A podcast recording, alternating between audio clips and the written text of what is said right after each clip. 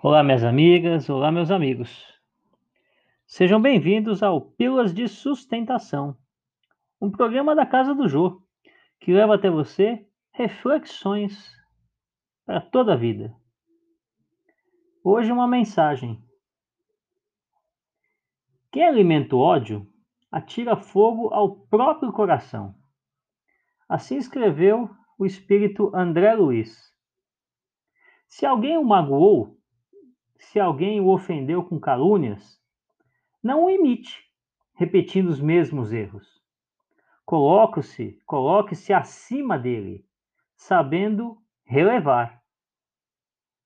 E procure esquecer, porque o pensamento negativo da raiva atrai para nós a onda de maldade que o nosso infeliz adversário lança contra nós.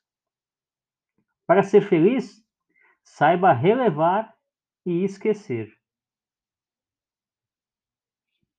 Existe uma máxima que é a do acorrentamento. Os que se odeiam estão acorrentados para toda a eternidade. Todas as pessoas que estão umas chateadas e magoadas com a outra, na verdade, estão atreladas, aprisionadas umas contra as outras. Para se livrar disso, a primeira providência é pelo menos deixar para lá. Se possível, desculpar, esquecer, perdoar. Nunca manter o desejo de vingança, de raiva, de revide, de revolta. Estes sentimentos são energias negativas que vêm e vão, vão e vêm. Quando André Luiz fala sobre relevar, não é fraqueza, não é ser inferior ao outro, Muitas vezes aquele que parece que teve a vantagem,